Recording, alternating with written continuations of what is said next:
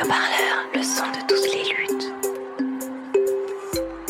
Vous écoutez un entretien de Radio Parleur, le son de toutes les luttes. Pierre Nocerino, bonjour. Vous êtes doctorant en sociologie à l'école des hautes études en sciences sociales et vous rédigez actuellement une thèse sur la politisation des auteurs et des autrices de bandes dessinées.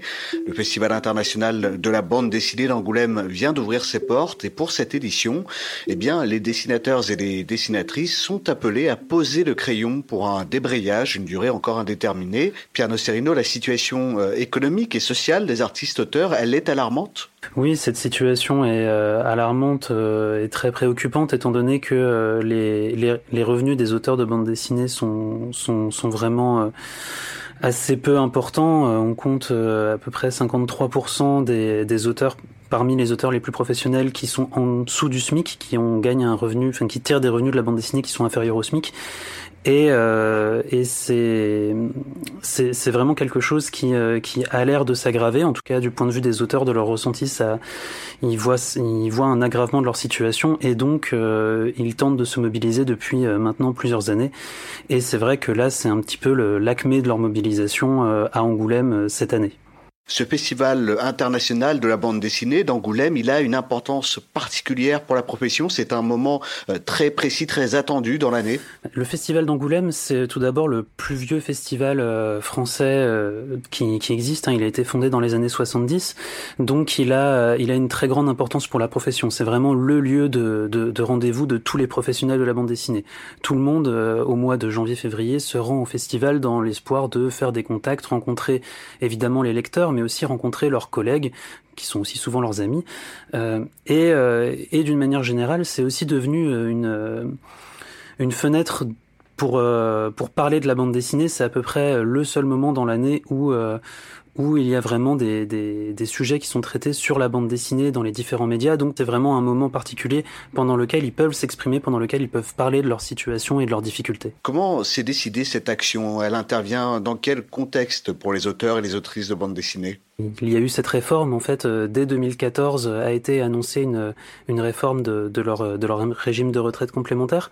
Et euh, déjà à l'époque, ça avait entraîné un, grand trouble chez, chez les artistes, enfin chez les, chez les auteurs de bande dessinée, pardon, parce que concrètement, ils sont passés d'un système où ils avaient le choix de leur niveau de cotisation à un système à la proportionnelle. Or, il s'avère que pour le cas vraiment des auteurs de bande dessinée, qui avaient donc déjà un niveau de revenu très faible, plus de 70% choisissaient la classe dite spéciale, qui était en fait la classe euh, de cotisation minimale, qui était de 450 euros. Et tout d'un coup, on leur disait non, euh, vous ne cotiserez pas 450 euros, mais 8% de vos revenus. Alors évidemment, c'était censé leur permettre d'acquérir de nouveaux droits à la retraite, ce qui est une bonne chose évidemment. Euh, le problème, c'est que c'est une réforme qui a été faite absolument sans concertation. Euh, et euh, les auteurs donc ont essayé de dénoncer ça pour pouvoir créer justement une concertation. Et donc c'est ce qui avait conduit en 2014 à un premier en fait débrayage des dédicaces donc euh, pour une première fois, les, auteurs et les autrices avaient posé leur stylo déjà au Festival de Saint-Malo en 2014, ce qui avait permis, euh, après euh, de longs mois de mobilisation, aux auteurs et aux autrices de revenir dans, dans les négociations pour pouvoir avoir un petit aménagement de ce régime de retraite, mais qui lui a déjà été validé l'an dernier.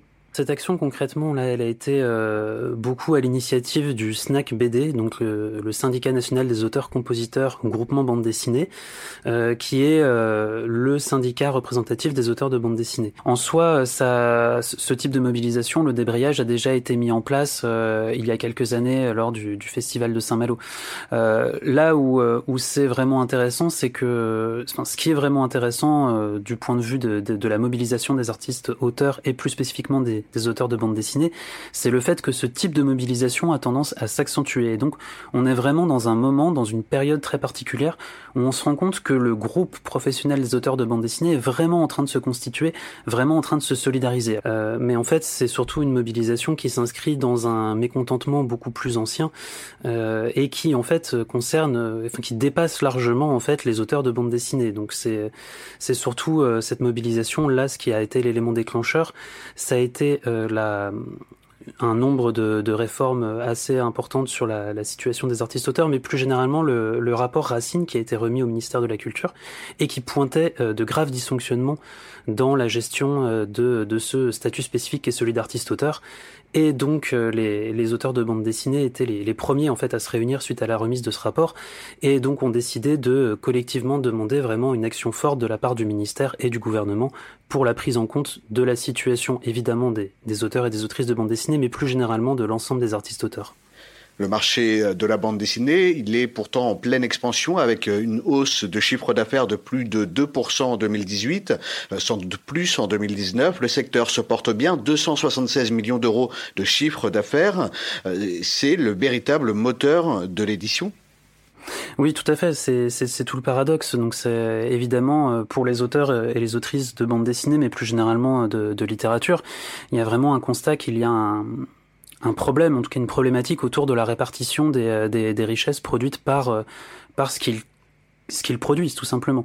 Donc, euh, donc évidemment, ça, ça, explique toutes ces mobilisations. Par contre, la, la nouveauté par rapport à, à, ce qui pouvait se passer avant, c'est que euh, depuis quelques années euh, se multiplie le nombre de chiffres qui mettent en, en, évidence en fait cette précarité et cette précarisation des auteurs et des autrices de littérature et peut-être encore plus spécifiquement des auteurs de bande dessinée. Donc c'est, c'est ce qui a finalement permis de déclencher en fait sur, de d'accentuer les mobilisations, c'est cette espèce d'épreuve de réalité où tout d'un coup on se rend compte que ce marché qui est censé bien se porter, euh, il laisse complètement de côté euh, ceux qui sont à l'origine de la création, donc les auteurs et les autrices. Selon les chiffres de la Ligue des auteurs professionnels, 53% des auteurs de bande dessinée touchent moins que le SMIC. Et parmi eux, les femmes sont encore plus mal loties puisque 50% des autrices vivent sous le seuil de pauvreté. C'est une autrice sur deux qui vit sous le seuil de pauvreté. L'année où on a, on a diffusé ces chiffres devant une, une assemblée d'auteurs, ça, ça, a jeté un froid. Euh, alors ces, ces, chiffres mériteraient d'être approfondis et discutés euh, parce qu'ils ont été produits donc euh, par les auteurs et les autrices de bande dessinée, euh, eux-mêmes constatant qu'ils n'avaient pas de chiffres en fait sur leur situation, ont pris l'initiative de créer des chiffres. Donc ils sont ils sont allés démarcher des, des, chercheurs et des chercheuses pour les aider à construire des statistiques qui leur permettaient de rendre compte de ce problème-là. Et, et c'est comme ça qu'ils ont pu commencer à, montrer, en fait, à faire exister un problème public en montrant vraiment euh, à toute la communauté euh, professionnelle que, de fait, il y avait effectivement un souci sur cette question de rémunération et de répartition des richesses. Il y a un rapport commandé en avril par le ministre de la Culture, euh, Franck Riester, à Bruno Racine. C'est le fameux rapport Racine, un rapport qui intervient sur la condition des artistes auteurs, un texte qui tardait à être rendu public de la vue des dessinateurs et, des dessinatrices au point de provoquer, on l'a vu, quelques coups de colère comme celui récemment de Marion Montaigne sur euh, l'antenne de France Inter oui, euh, il était attendu pour euh, mi-novembre et bah, les semaines passant, les, les organisations professionnelles se demandaient pourquoi est-ce que ce rapport mettait tant de temps à, à, à sortir et à, et, et à être exposé publiquement. Et, et donc, donc cet agacement très justifié de la part des auteurs et des autrices qui peut-être a justement permis l'accélération de, du fait de le rendre public et, et, et avant même la publication, euh, côté éditeur, cette fois, euh, il n'y avait pas non, non, pas un agacement par rapport à ce rapport, mais plutôt euh, des des formes de, de défense déjà qui étaient mises en place de leur côté pour pour dire que quand bien même il y aurait un problème, euh, on l'a évoqué, un problème de rémunération et de répartition des richesses, il ne fallait pas que l'État, euh, d'une certaine manière, s'en mêle, il ne fallait pas que l'État joue un rôle de régulateur. Ça a été la, la déclaration de Vincent Montagne, euh, président du syndicat national des éditeurs, lors de ses vœux. Et effectivement, maintenant, le rapport est sorti, il a été rendu public, et de fait, ce rapport pointe de manière très explicite et de manière très documentée cette problématique de la rémunération et de la répartition des auteurs et surtout ce qui est plus original et plus euh, intéressant peut-être c'est qu'il pointe aussi la responsabilité politique de l'État. Il explique que l'État finalement n'a pas joué son rôle euh, d'accompagnateur des artistes et des, artistes auteurs et donc qu'il doit euh, cette fois il est mis au défi d'agir hein, c'est je reprends les termes de Bruno Racine il est mis au défi d'agir pour fournir un nouveau cadre qui permet vraiment aux professionnels de la création de pouvoir exercer leur métier dans des conditions euh, relativement honorables. Ce rapport Racine, il émet une série de recommandations, 23 pour être précis. Qu'est-ce qu'il recommande exactement? Ce qui est vraiment intéressant dans ces recommandations, c'est que on, voit vraiment un changement de paradigme dans la, dans, en tout cas, qui est proposé euh, au niveau des politiques publiques. C'est-à-dire que jusqu'à maintenant, les politiques publiques culturelles étaient surtout une politique d'aide euh, individualisé. On allait fournir des bourses, euh, des, aides à la création, mais qui finalement étaient des aides euh, centrées sur des individus.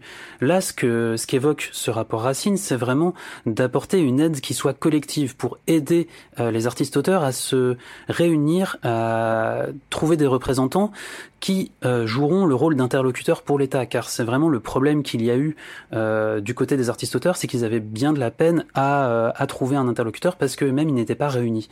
Donc voilà, c'est vraiment, à mon avis, le plus important de ce rapport-là, c'est vraiment un, changement total de paradigme en proposant vraiment à l'État, d'une part, de reconnaître sa responsabilité politique et en plus d'agir vraiment pour donner aux artistes-auteurs la possibilité d'intervenir eux-mêmes dans les politiques publiques qui les concernent. Cette année, il y a une caisse de résonance particulière, on l'a entendu. 2020, c'est l'année de la BD, l'année de la bande dessinée, une opération euh, à l'initiative d'ailleurs du ministère de la Culture, de Franck Riester, euh, à laquelle les auteurs et les autrices adhèrent avec un espoir que ce soit aussi justement leur année, celle de solutions concrètes pour leur statut et pour les problématiques euh, liées à cette profession. En soi, ça, ce type de mobilisation, le débrayage a déjà été mis en place euh, il y a quelques années lors du, du festival de Saint-Malo. Euh, là où, euh, où c'est vraiment intéressant, c'est que, enfin, ce qui est vraiment intéressant euh, du point de vue de, de, de, la mobilisation des artistes auteurs et plus spécifiquement des, des auteurs de bande dessinée, c'est le fait que ce type de mobilisation a tendance à s'accentuer. Et donc, on est vraiment dans un moment, dans une période très particulière, où on se rend compte que le groupe professionnel des auteurs de bande dessinée est vraiment en train de se constituer vraiment en train de se solidariser. En fait, ce type d'action, il a tendance à se multiplier depuis quelques années euh, pour euh, plein de raisons euh, contextuelles. Mais surtout, ce qui, ce qui est intéressant, c'est que beaucoup pointent justement le, le, côté un peu improbable de cette mobilisation d'auteurs et d'autrices qui serait réputée très individualiste. En fait, moi, ce qui m'a beaucoup surpris dans le cadre de, de mon enquête euh, que, que j'ai réalisée auprès des, des, des auteurs et des autrices de bande dessinée, c'est que on, ne peut pas vraiment dire qu'il soit individualiste parce qu'en en fait, il développe tout, un système de solidarité interne entre eux pour euh, se fournir des informations, se donner des trucs, des astuces. Bref, il y a vraiment une forme de socialisation qui se, qui se passe dans ce métier pour apprendre euh, ce que c'est qu'être un bon professionnel. Et donc, il y a vraiment des formes de solidarité très fortes qui se créent dans ce milieu-là. Sauf qu'il y a effectivement quelque chose de spécifique à ce métier qui est que euh, cette, euh, cette solidarité, elle se fait à, un niveau de clic, à un niveau de petit groupe finalement. C'est comme si le groupe avait bien du mal à se réunir à l'échelle vraiment de l'ensemble de la profession pour créer un groupe professionnel.